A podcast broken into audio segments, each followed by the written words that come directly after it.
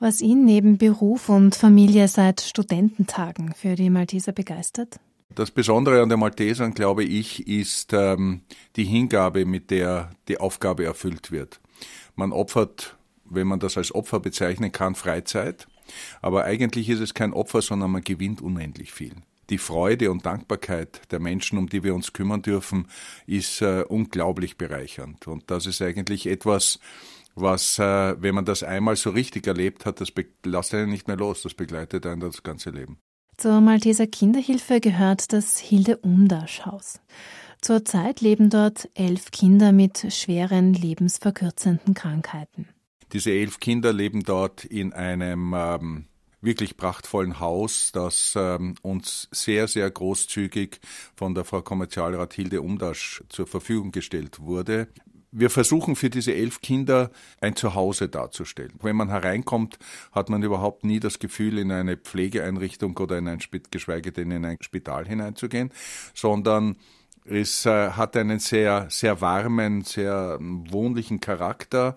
Äh, es ist alles mit Holz gebaut und wir versuchen wirklich den Tagesablauf, wie er in einer Familie stattfinden würde, versuchen wir so gut wie möglich dort ähm, darzustellen. Das Wichtige ist, glaube ich, dass wir wirklich sehr individuell auf jedes Kind eingehen. Das ist natürlich der, der Größe bzw. Kleinheit unserer Einrichtung geschuldet, auch wenn wir gerade über äh, eine, eine kleine Vergrößerung nachdenken, weil der Bedarf immer größer wird, leider. Aber wir wollen nicht zu groß werden, weil dann kann man diese Form der sehr individuell ausgerichteten Pflege nicht mehr erfüllen. Den Tod des eigenen Kindes erleben zu müssen, ist furchtbar. Aber das familiäre Umfeld im Hilde Umdasch Haus möchte und kann es ein Stück leichter machen und den Familien Halt geben. Dieses Begleiten beim Sterben ist natürlich ein unglaublich belastender Moment. Das sind ja Kinder, die dann schon in der Regel mehrere Jahre bei uns im Haus waren und daher in die Familie hineingewachsen sind. Das ist ja auch das Pflegepersonal bei uns. Das ist ja zu einer Familie zusammengewachsen, zumindest das Stammpersonal. Und wenn dann ein Mitglied dieser Familie uns verlassen muss, dann ist das schon ein, ein wirklich sehr, sehr belastendes äh, Moment.